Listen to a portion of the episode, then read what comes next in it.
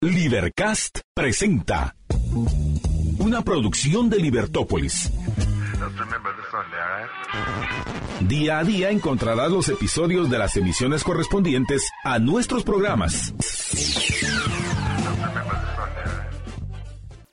Por favor, respire profundo, libérese de ese estrés, ninguna falta le hace y gracias por escucharnos a través de la 102.1 FM. Si nos ve y nos escucha a través de nuestras plataformas, estamos en Libertópolis, estamos, perdón, nuestro canal es Libertópolis, estamos en Facebook, estamos en YouTube y también estamos en Twitter. Así que muchísimas gracias por seguirnos a través de nuestras diferentes plataformas. Y hoy quienes nos están viendo y a quienes no les vamos a contar es salimos de cabina, nuevamente salimos de cabina. Así que estamos muy contentos de poder entrevistar a nuestro invitado. Y Sofía, ¿cómo estás primero? Bien, súper contenta. Eh, vengo de estar en muchos espacios, desde ministerios, en el sector público a otro medio, así que vengo con muchos temas en la cabeza, pero hoy vamos a celebrar la culminación de una competencia global muy interesante que es el Global Student Entrepreneurship Award que es la competencia global de emprendedores estudiantes, pasa en más de 90 ciudades y en Guatemala tenemos el privilegio de hacerla y llevarla a cabo gracias a Entrepreneur Organization. Pero más allá de eso, es un espacio donde se une el sector privado, el sector público, sociedad civil, empresarios, y es realmente cuando empiezan a pasar cosas de impacto, cuando el ecosistema se une y hoy tenemos el enorme privilegio y el gran honor de contar con un speaker espectacular, porque todos los años vamos buscando speakers que han trascendido, empresarios que realmente han hecho las cosas diferentes, que están marcando la diferencia. Y hoy, pues, de seguro vamos a quedar muy inspirados por la historia de Vicente y tuvimos el privilegio previo al evento de poderlo entrevistar y compartir con él. Así que muy contentos de tener a Vicente en nuestro programa, un gran empresario quien definitivamente nos va a enseñar mucho hoy. Muchas gracias. Muchas gracias, encantado. A ti, muchas gracias Vicente. Vicente es Vicente Fenol, es fundador y CEO, CEO de Cubo Financiero. Es contador público por el ITAM, tiene un MBA en del IPADE y también cuenta con un máster de coaching directivo por el IS. Em, ha sido pues una persona eh, muy inquieta y sobre todo por el tema social. Me, llamó mucho la atención el tema eh, cuando que te decidas por soluciones que van hacia personas, el emprendimiento social. ¿Cómo surge esta idea o siempre tuviste esta inquietud o cómo es que empiezas a darte a, buscar estas soluciones de, emprendimiento a problemas, a problemáticas que no eran atendidas? Pues gracias por la invitación y por, y por la pregunta. Eh, se, van combinando, se van combinando muchas cosas en la vida. El, el, este, yo cuando acabé la preparatoria y, durante toda mi universidad y el máster, estuve yendo a, hacer trabajo social y de, y de misiones a zonas rurales de México, muy pobres. Mezcla entre, entre indígena y, y, más este, mestizo, digamos, pero zonas súper pobres en, en, lugares donde hacíamos 10 horas para poder este, llegar. Y estando ahí, yo empecé a los 16 y luego 17, 18, hicimos algunos experimentos de cómo les ayudamos a vender mejor algún producto agrícola que tenía la gente en la, en la comunidad. Y nos fue re mal. nos fue muy mal. Pero ahí todavía no lo veía yo tan claro. acabé mi carrera de, de contador, estudié mi máster y tenía yo mucho la inquietud de cómo hacer una empresa. Eh, y cómo hacer empresa en, en, México. De hecho, me habían, me habían, aceptado para estudiar mi máster en España y me tenía que esperar un año y me avisaron que me aceptaban en el de México. Yo estaba en, estaba en Inglaterra y dije, no, mejor me voy a México para aprender a hacer negocios a la mexicana. A la, claro. Y, este, y estando yo estudiando mi máster, eh, me fui a trabajar en, una, en un suburbio muy pobre de la Ciudad de México con un cura y pusimos una panadería y la idea de la panadería era este, enseñarle a los chicos, estoy hablando de hace 30 años, enseñar a los chicos a aprender a hacer pan y un supermercado enorme los iba a, contratar porque er, eh, empezaban en México los supermercados a poner venta de pan.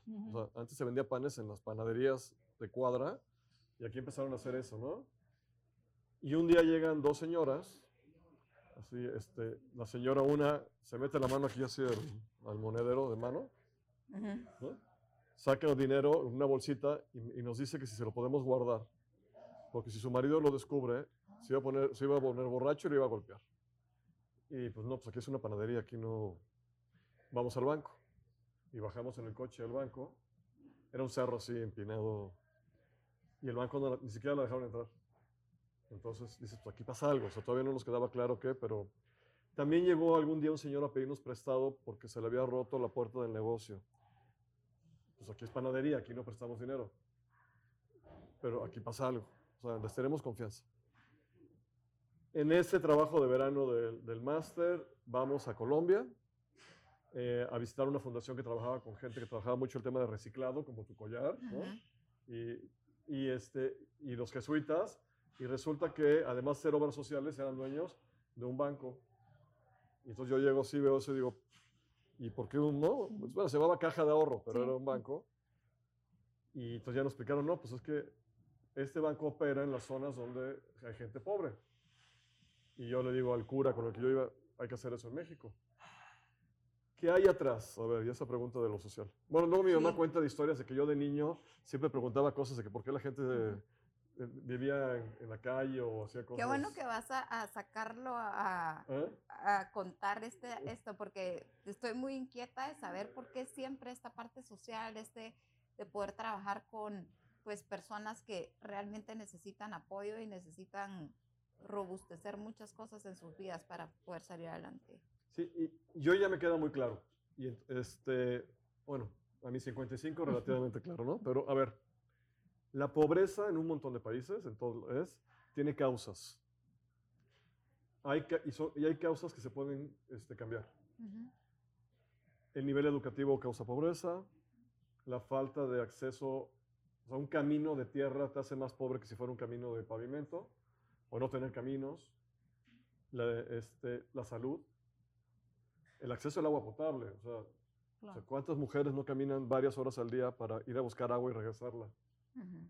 El simple hecho de tener este, una estufa de gas o de, o de eléctrica, o sea, pero, y no estar quemando leña. O sea, eso pasa en México, en Guatemala, en El Salvador. O sea, este, entonces, la pobreza tiene causas. Entonces, la pregunta que nosotros nos hemos hecho es, ¿qué causas puedes resolver desde el mundo empresarial? Entonces, es legítimo ser empresa, o sea, eso no... Y si gana dinero, pues puedes dar donativos, obras sociales, hay- hay- puedes crear fundaciones, o sea, está padrísimo, es increíble que hagan eso. A mí lo que me ha movido es cómo hacemos empresas que el giro de nuestro negocio, el día a día, tenga impacto social. Y entonces descubrí en, hace, en, en aquel viaje que los servicios financieros son una de las herramientas para contribuir al desarrollo social. Cuando un pequeño negocio tiene acceso a un crédito de- para comprar inventarios, Sí. Le permite vender más. Cuando una señora que hace costura y, compra la máquina de coser o la máquina que hace el ojal, pues le puede permitir vender más. Cuando un diseñador gráfico puede comprar una computadora más potente con el software que le permita generar mejor diseño, y así te vas, o sea, o la dentista que puede comprar la lámpara especial para que seque la muela y... Entonces, el acceso a, la calidad de vida a través de los servicios financieros ha sido parte de, lo que me ha apasionado y ya voy para 30 años haciendo esto. Eh, Cubo es la segunda empresa financiera que yo que fundo, ¿no? Eh, entonces va, va por ahí. Entonces, crear un banco, una empresa financiera es muy complejo, pero lo que todo el mundo puede hacer, y digamos en este programa que nos están escuchando emprendedores, mi, mi primer tip, o sea, digamos, es, yo creo que casi no hay negocio que no pudiera decir que su lo que él vende, o lo que fabrica, o lo, o lo que el servicio que presta, tenga un nicho de mercado que contribuya al desarrollo de otras personas. Entonces, este, o sea, eh, hay que encontrarle, porque desde la empresa podemos cambiarnos a nuestros países. Ujú. O sea, entonces ahí es donde veo el- uno, uno de las vetas. Y entonces vas a Colombia, te das cuenta que se están haciendo estos microcréditos, Sí. eh, créditos pequeños. Que ni siquiera se llamaba microcréditos en aquel entonces, Claro. pero sí. Ujú. y estas, estos, estos pequeños, cre- estos pequeños Sí, no, préstamos sí. eh, y hay una caja de ahorro em, y dices hay que hacerlo en México. Em, ¿Cómo te fue cuando regresas a implementar esa idea? Porque hay mucha regulación, sobre Sí. todo el tema financiero. sí. Em, ¿Cómo lo, cómo lo empiezan a hacer? Es ¿Cuáles muy, difícil, muy diferente tener la idea y ejecutarla y, y Y, y hecho, muchas lo- veces la idea es muy buena y puedes ejecutarla, pero hay muchas barreras también en cuanto a temas de permisos. sí. Aparte del, del reto que es convencer y, y el mercado, ¿verdad? Pero, ¿cómo te fue? Pues llevo tres empresas financieras. O sea, pero, entonces, pero digo, lo digo medio, o sea, suena simple, pero la verdad, tal vez con mucha ingenuidad y Ujú. simpleza. A ver, porque cuando empieza a voltear, o sea, lo ves así para atrás, yo soy contador, pero no me dediqué a la contabilidad tal cual. Me puse a trabajar con abogados de asesoría fiscal. Ujú. Entonces, éramos dos, un amigo y yo trabajando, contadores, trabajando con abogados fiscalistas. Aprendimos a ver la ley. Aprendimos a leer el punto y coma, el punto y aparte, la diferencia entre deberá y podrá. O sea, bueno. Entonces, la otra, o sea, eh, en mi casa nos enseñaron, nos sabimos, a atrevernos, o sea, simplemente, o sea, lánzate y atrévete.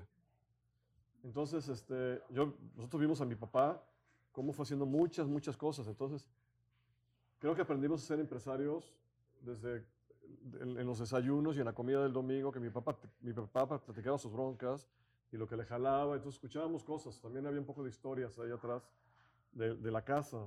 Y este, pero, o sea, yo lo que hice fue, pues, ¿qué hay que hacer para crear una empresa financiera en México? O sea, me planteé la pregunta y, y, eran, y fueron tres cosas fundamentales. O sea, uno, este, pues eso requiere regulación, o sea, un permiso. Entonces me puse a estudiar y me fui a buscar gente que sabía. Y esta frase de que el no, el no ya lo tienes, Ujú. yo no me la sabía en aquel entonces, esos son, son después, ¿no? Pero Ujú. pues fuimos a preguntarle a una persona y a otra y a otra.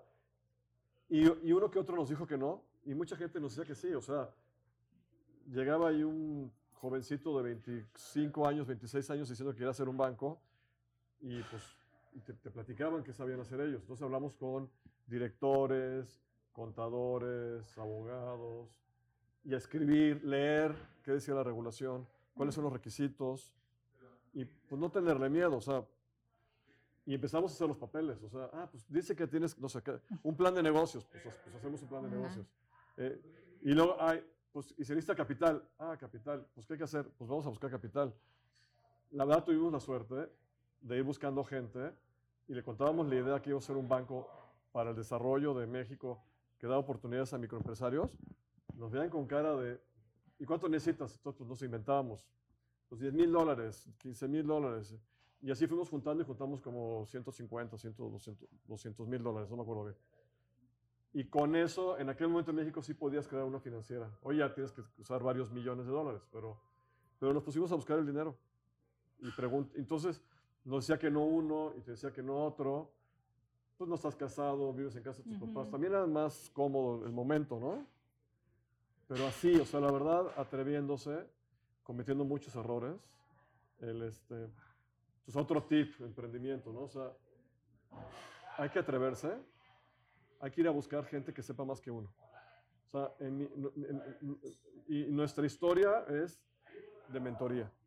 A mí la mentoría me ha servido muchísimo. Me siguen mentoreando. Yo soy mentor y, y vengo aquí a esta plática hoy y, y ya tiene, o sea, pero a mí me siguen mentoreando. Estoy permanentemente buscando gente que sepa más que yo para que nos ayude a hacer las cosas este, mejores. Y la otra fue, hay que salir al mercado a platicar la idea, no a la gente que te va a decir que sí, que, o sea, que te va a decir lo que tú quieres escuchar. Tienes que ir a buscar a la gente que te va a dar el golpe, que te va a destrozar la idea, que te va a decir que no se puede, para que te, para que te, para que te desanimes, y re- pero para que, te- para que repienses bien el plan. No es, no es, no es el desanimarse, por, o sea, es el dónde me estoy equivocando. Y entonces, cuestionarle a la otra persona y por qué, y dónde está mal, o sea, para que verdaderamente uno aprenda. Poner a prueba tu idea sin miedo. Es o sea, el, el emprendedor, digo, nos pasa siempre, pero tú te, te convences a- te- de ti mismo Ujú, y no te atreves a preguntar. ujú. Em, no sé cuánto tiempo nos queda para el Tengo- siguiente. voy a hacer la pausa para que no nos quedemos a medias y Va. regresamos con tu pregunta. ¿Te Ok. parece? Vamos a hacer una pausa. Regresamos.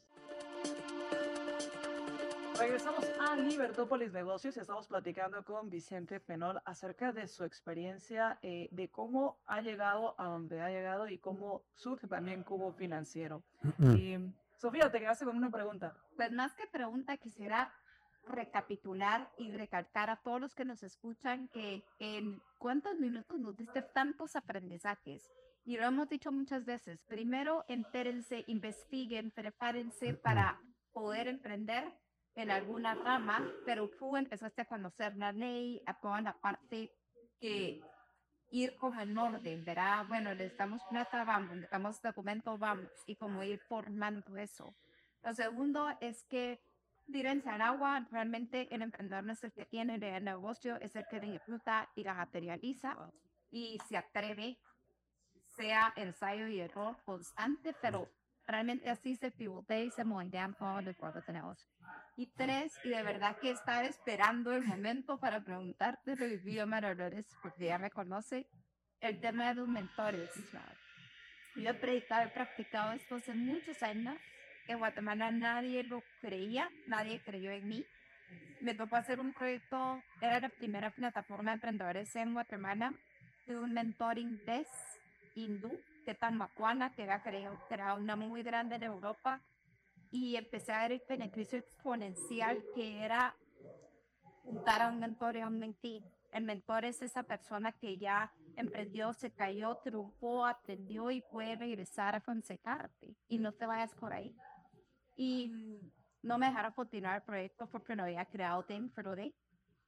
Y dije, bueno, no, entonces voy a crear mi propia plataforma. Y he visto un beneficio enorme, maravilloso saber es parte de la plataforma busco a todos los mentores posibles para que puedan aportar tiempo y he visto cosas increíbles. Y tú lo dijiste, claro, tienes mentores, sigues aprendiendo los expertos, pero quisiera que nos contaras quiénes son tus mentores, qué son esas personas que te van acompañando y tú, ahora que estás mentoreando, de verdad que es la parte manuita de volverme a un ecosistema el que has experimentado.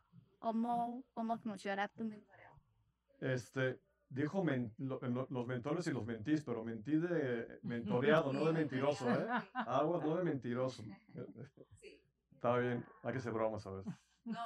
hay que aclarar el término.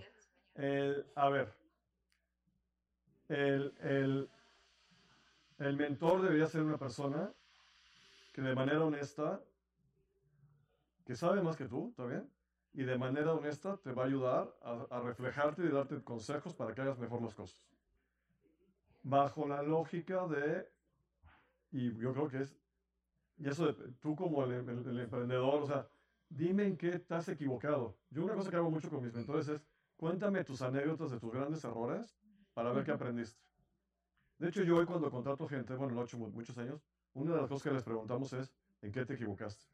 ¿Dónde, no puse aquí porque está muy feo, pero ¿dónde hiciste tu peor? Esas, ¿no? Claro. Y pero dime qué aprendiste. Pero entonces, a ver, yo creo que los mentores, este, primero, hay algunos mentores que son empresarios que te pueden, te pueden ayudar a ver muchas cosas de la organización. Lo que yo tengo, tendría mucho cuidado es que hay, hay un gran sesgo a que te den demasiados consejos financieros.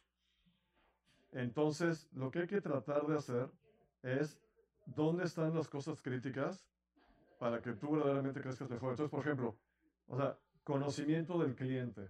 O sea, cómo acercarte mejor a entender al cliente, cómo hacer el desarrollo de producto. Eh, relación con tu, tu, equipo. O sea, la mentoría de factor humano es fundamental. los peores errores que yo he cometido es, eh, es, casi siempre lo haces en la manera como este, gestionas el equipo. Entonces, por muy tecnológicos que somos, hay gente atrás, y al lado, y enfrente, y arriba, y abajo. Entonces, el trabajo con las personas se convierte en fundamental. Entonces, la mentoría de aprender a ser buen jefe, buen director, buen partner, a cómo llevas la relación con tus accionistas, es, eso es, entonces lo que hay que ir haciendo es ir entendiendo los temas y tratar de buscar mentores que sepan bastante de esa parte. Entonces, el mentor no siempre tiene que ser un director general. Eh, nosotros hemos encontrado muy buenos mentores eh, eh, por ejemplo, no sé, en nuestro departamento de, de Conta, le hemos buscado a un muy buen fiscalista que le ayuda a entender pero no nada más una consultoría, sino el sentido fiscal de cómo tiene que pensar él, o sea, e, enseñarla, por ejemplo, eh, en el tema de marketing. Entonces, a veces buscamos directores de, que no son dueños o directores generales de empresas, y les encanta además, porque hay mucha gente que nunca les pregunta a nadie nada, ni se imaginaban ellos que podían ser mentores. Entonces, eso lo veo como, como, como fundamental. Entonces, atreverse a estar con gente y atreverse a escuchar, para, no siempre van a tener razón. O sea, una cosa que hay que aprender a tener cuidado es, él no es el director, él no es el fundador, él no se la está jugando en eso, te está dedicando unos minutos, unas horas, a veces no lo vas a volver a ver en años o en meses, entonces no, no todo lo que te diga va a ser este, la, la, meta. O sea, nada más es, ah, pero pues tienes que aprender a encontrar el equilibrio, eso ya depende de cada quien. El, el este, hay que ser agradecidos, yo creo que a los mentores hay que ir a verlos a donde ellos están, pero tienes que tratar de traerlo a tu cancha también para que vea cómo funciona. Eh, a veces hemos logrado que inclusive vayan a campo a ver al cliente, que vean la computadora, el proceso. Entonces, eh, eh, mentor, o sea, abrirse a la mentoría es un proceso mental de, de, de, que requiere mucha autoestima, porque te van a regañar, o sea, requiere mucha disciplina y, y requiere quitarte encima soberbia. Sí, mucho Yo he visto muchos, este, a mí me mandan Endeavor gente de repente y no te deja hablar. Pues que, o sea, ¿para qué viene? O sea, está bien. Digo, yo, te, yo hablo mucho porque estoy en el canal, pero ¿para qué viene este cuate? O sea, no, no, no, no se está dejando mentorear, ¿no? Entonces, el, el, el mentoreado tiene que pues, escuchar, escuchar. Y siempre tiene que haber una libreta para apuntar las cosas, ¿no? Eso es fundamental. Yo tengo dos preguntas. Dale, dale, dale, dale, Sofía. Primero, em, hablaste del cliente interno, ¿verdad? El equipo humano. Em, hay un libro muy bueno que hemos recomendado varias veces en el programa que se llama Thank You for Being Late y habla de cómo la tecnología, todo el mundo digital va muy acelerado y que nosotros somos simplemente humanos, humanos sociales que necesitan ciertos procesos emocionales y mentales no tan acelerados como la tecnología. Eh, ¿Cómo ha manejado el tema de innovación de tecnología en tu empresa para que esa ansiedad no entre esa brecha de lo acelerado de la tecnología y cómo va el recurso humano avanzando? ¿O cómo tranquilizar esas etapas de ansiedad a nivel cultural organizacional? Eh, ¿Cómo es una empresa que tal cual inició en un garage.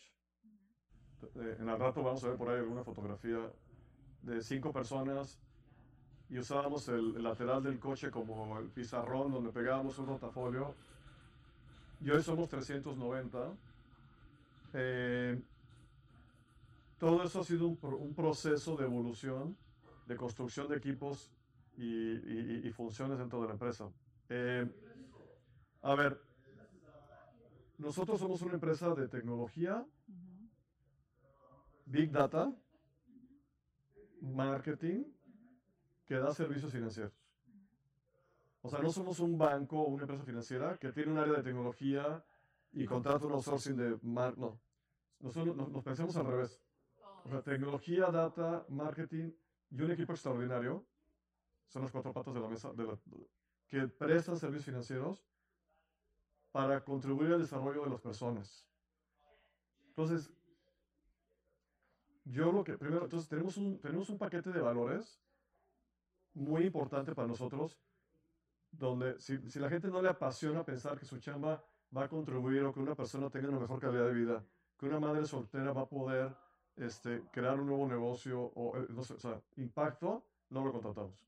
Si no es una persona que le apasiona trabajar en equipo, no la contratamos. Si no es una persona que está dispuesta a escuchar y aprender, entonces lo que hacemos es fijarnos en los valores y sí en la capacidad técnica. Pero puede ser muy buen técnico, pero si no, no tiene esos valores, no lo vamos a contratar. Nos equivocamos, entonces tenemos que hacer layoff, pero, pero este, lo primero que hacemos es eso. La verdad sí, somos una empresa que tiene una, un freno, o sea, es una dinámica súper acelerada pues yo más bien, yo ya lo asumí. Eh, la gente dentro de Cubo dice que cada seis, nueve meses es otra empresa. Estamos permanentemente cambiando. Nosotros tenemos semanas que podemos lanzar 5, 8, 15 cambios a la plataforma tecnológica. Yo, yo ahorita entre el avión y, y, ahorita tuve una llamada telefónica y me platicaron de cuatro cosas que están liberando durante el día, de las cuales una la descubrieron hoy en la mañana y dijeron tenemos que cambiar eso. Ahora, la gente ya está acostumbrada a eso. Entonces, sí, entonces sí entiendo un poco tu pregunta, pero al mismo tiempo que hemos hecho, tenemos un área de cultura y talento. En Cubo no hay recursos humanos, las personas no somos recursos, ¿no? Tenemos un área de talento y cultura que se dedica no, no se dedica a la nómina, se dedica al desarrollo de la persona. Y lo hacemos desde que tenemos, somos 10 personas. O sea, desde el principio tuvimos a alguien que se dedicaba a acompañar a las personas en, en, en, en su problemática, en la situación. Entonces, hacemos, hacemos, hacemos sesiones de yoga tres veces a la semana por Zoom. O sea, quien quiera se apunta, quien quiera no. Hacemos Cubo Talks de, de, de, de, desarrollo personal y Cubo Talks tecnológicas. El, este, pero sí estamos preocupados por la persona. Estamos midiendo el estrés, estamos midiendo el confort laboral, porque de los 390 cubinators, así me llamamos nosotros, todos los días hay 370 en su casa. A veces hay gente en la oficina, pero yo fui antier y había 100 personas, me llamó la atención porque estaban haciendo un curso. Eh, estaba haciendo un curso de liderazgo y jefatura para 100 de 190, para el 25% de la empresa. Es un chorro. O sea, hay como 30 jefes, pero no se trata de hacer un curso de liderazgo para 30, hay que hacer un curso de liderazgo. Eh, lo hicimos para un grupo de 100. Entiendo tu pregunta y, y, hay que ser muy realista con eso. El, este, hacemos pausas de trabajo, damos flex days, no damos comida porque la gente no va a la oficina, tampoco hay que hacer ese tipo de... Pero, y escuchar a la gente, escuchar, escucharlos mucho. Vamos, vamos, tengo que hacer una pausa. Tengo que hacer una pausa y cuando regresemos vamos a continuar platicando con nuestro invitado Vicente Fenón, quien es CEO de Cubo Financiero. Regresamos.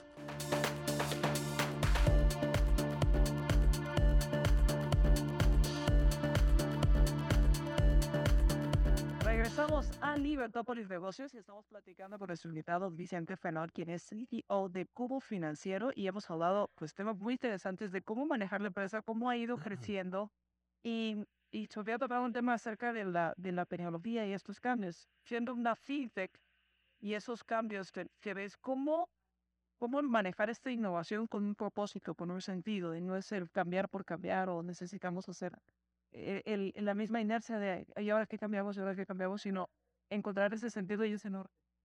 Sí, bueno, lo primero es, o sea, el objetivo de Cubo es servicios financieros que contribuyen al desarrollo de las personas. Entonces, todo lo que hacemos es permanentemente estar revisando si el producto financiero va a contribuir o no al desarrollo de la, de la persona. Tiene distintos grados de impacto. Eh, al ser una entidad financiera regulada, hay cosas mínimas que tienes que hacer y no importa si es un banco, si es una financiera de clase alta o empresaria, o sea, hay cosas que son obligatorias, pero entonces nosotros lo que estamos haciendo permanentemente es pensando en, en, en, que hay que sepa el desarrollo. Entonces, ¿qué hemos hecho? Eh, creamos un área que es el eje que estamos continuamente investigando a nuestro cliente. Al cliente externo y al cliente también interno tenemos que hacer que nuestros procesos también hagan que la gente... ¿Cómo lo investigan? Al cliente... A los clientes, ¿cómo los investigan? Eh, usamos un montón de herramientas, pero primero tengo gente que se dedica ya a tiempo completo a hacer esto. Hacemos muchísimas entrevistas, eh, entrevistas no estructuradas. Eh, a veces hacemos cuestionarios, pero salimos a que nos platiquen qué les gusta, qué no les gusta de distintas experiencias de nuestro producto y lo que tienen con, otros, con otras entidades financieras. Hacemos muchísimo mystery shopper de todo el mundo. O entendemos qué están haciendo ellos. Eh, hacemos muchísimo prototipo y entonces le, vamos, le enseñamos a nuestros usuarios si les gustaría hacer esto o no como parte de su, de su producto.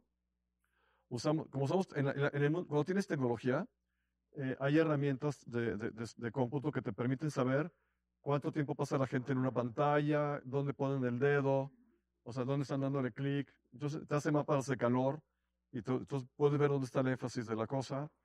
Eh, hoy los chats que estamos usando son, son las preguntas que nos hacen las convertimos en, ah, si preguntan tanto eso, que sí que tienes una bronca.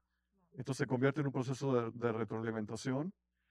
Y otra que estamos lanzando ya últimamente, eh, y, y está padrísimo, es que en el mismo producto tú puedes ver algo y ella ve otra cosa y yo veo otra cosita. Y entonces vamos midiendo esos cambios a ver qué, dónde se comporta mejor este, la, la- la- la situación. El- y la otra es que nos imaginamos cosas porque el cliente, el cliente casi siempre sabe qué necesita, pero la innovación de repente propone cosas que nadie se había imaginado. Entonces, ¿no?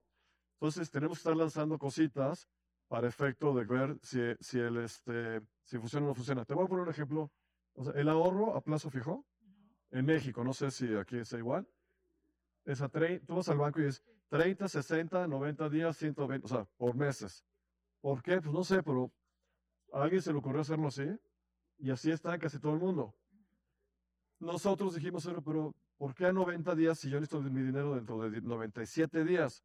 Entonces, si tú vas al banco te dicen, no, pues a 90 o a 120, no hay. Nosotros decidimos ponerlo al día que tú quieras. ¿Qué pasó? En 90 y tantos por ciento de nuestros ahorradores no ahorran a 30, 60 y 90. Ahorran al día que, pues, que necesitan. Dicen, ay, wow, está padrísimo. O sea, porque hicimos, o sea, es el mismo, para mí es algo súper obvio, pero no pasa, ¿no? Entonces, este, tampoco hacemos grandes, este, ah, tenemos, tenemos, tenemos áreas de machine learning y matemáticos para cosas de atrás, pero lo que hay que hacer el cliente es lo obvio, y que, y que lo diga, está increíble, el tamaño de la letra, los colorcitos, ¿no? Sí, dicen que tienes que saber tu cliente cómo se llama, cómo se viste, a dónde frecuenta, es el que usa el producto. ¿Cómo han hecho? yo quisiera saber quiénes son tus clientes, quién es tu buyer persona. ¿Ya lo tienen súper perfilado o lo van a conocer? Empezamos pensando que nuestro nicho de mercado iba a ser la, la, la, la mujer emprendedora de una zona popular, el señor de clase media que iba a ahorrar. Nuestro cliente es una persona que tiene un celular y que sabe mover así el dedo y que tiene y que necesita servicios financieros. O sea, ya nosotros no segmentamos, sino el mercado nos segmenta a nosotros. Hoy ya, después de toda esa experiencia, lo que hemos visto es que lo mismo nos usan en zonas de, no, no de marginación extrema y, y barrios muy, de muy alto nivel de la Ciudad de México, de Monterrey o, de, o sea, del país. Estamos, o sea, estamos en 1.800 municipios del país. Sería imposible tener ahí sucursales. Es, es, es una operación este, nacional totalmente autogestiva. O sea, el Bayer Persona, nosotros lo, lo hacemos para que, la, para que le funcione a cualquiera. Lo que estamos haciendo hoy es, haz algo que le funcione a cualquiera. Vamos haciendo algunos ajustes por segmento de edad y de género, pero ya tiene que servir para todos. E- Entonces, todas las transacciones, por así decirlo, se hacen a través de, de la aplicación. Sí, todo. No hay una sucursal. No. eh, Y, y esto, me imagino eh, que, ¿cómo han ido venciendo esa resistencia del, o, o no hubo resistencia del, del, compra- del consumidor, del cliente?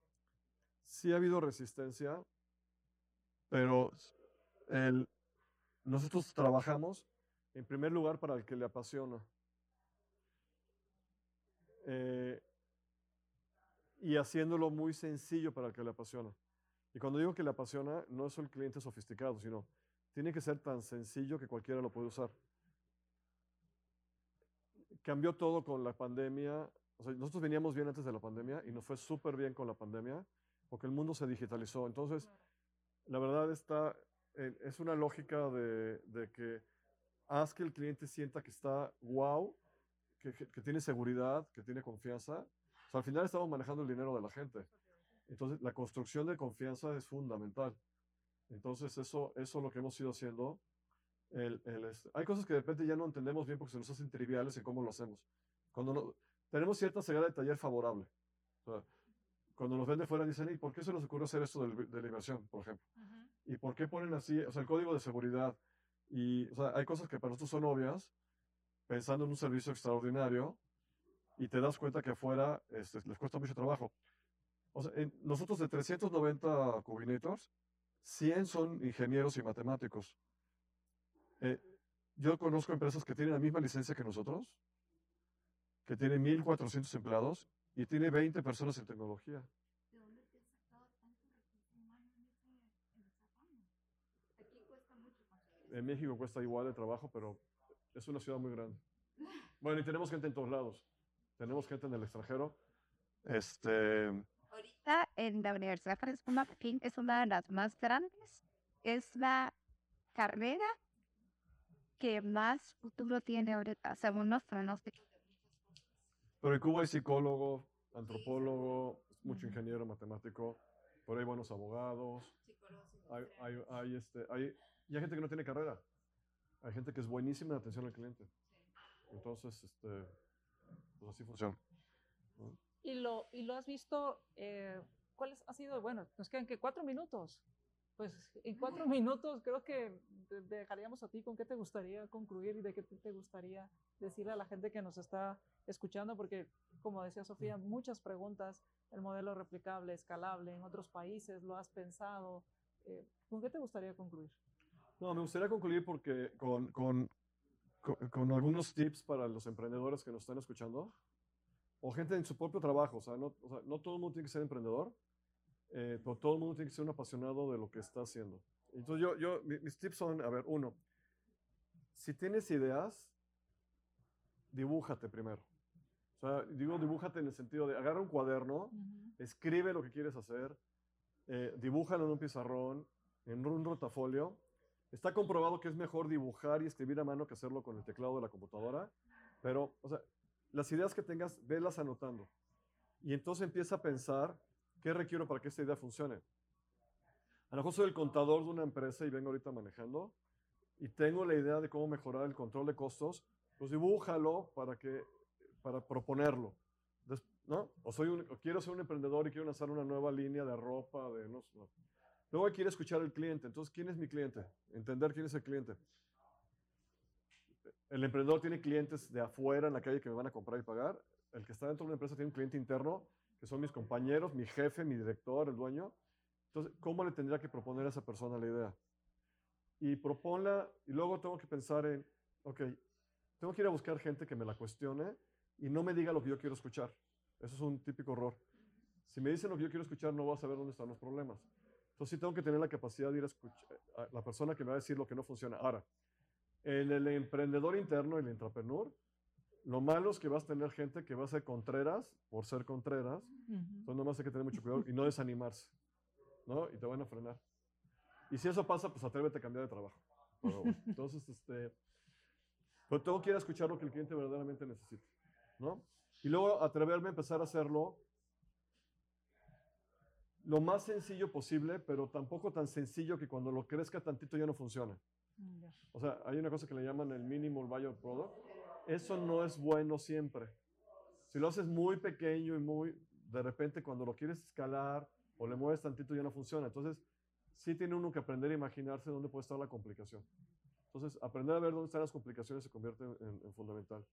Y por último, lanzarse al agua. No es fácil, pero hay que lanzarse al agua. Eh, eh, lanzarse al agua significa tener el apoyo de la familia cuando tienes familia. Yo emprendí de nuevo a los, 40, a los 45 años. O sea, volví a fundar con cuatro hijos, ya, o sea, y empezamos de cero. Y eso que ya había fundado antes, y vámonos de cero, o sea. Y, y mis hijos y mi esposa, súper apoyo. Entonces, pues, es increíble, ¿no? Y luego, rodearte de gente que sabe, sabe más que uno. Al principio es muy difícil, no tienes dinero ni siquiera para pagarte a ti. Pero irse, lo- irse rodeando de gente que sabe más que uno es fundamental. O sea, yo hoy tengo un equipo de directores que son unas balas este, y les aprendo. Yo, yo me dedico a, yo hoy me dedico más a organizar al equipo y tengo unas, o sea, estos son unos fregonazos y les aprendes. Y eso es lo que hay que hacer. Y, y motivar, que te enseñen y también hacer que ellos aprendan. Claro. ¿no? Pues muchísimas gracias, Vicente. Ha Encantado. sido un, un placer conocerte y poder platicar contigo y que, y que más te hayan conocido. Así que, Sofía, Y miren, Cubo Financiero. Cubo Financiero, así es. Lo vamos a, lo vamos a estar proyectando, lo estamos proyectando en las pantallas.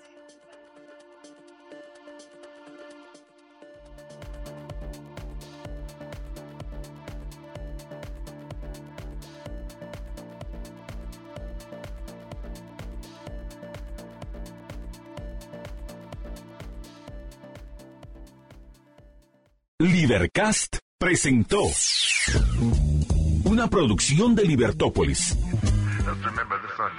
Recuerda suscribirte y dejarnos cinco estrellas para que continuemos trabajando en producir más podcasts de tu interés. Libertópolis.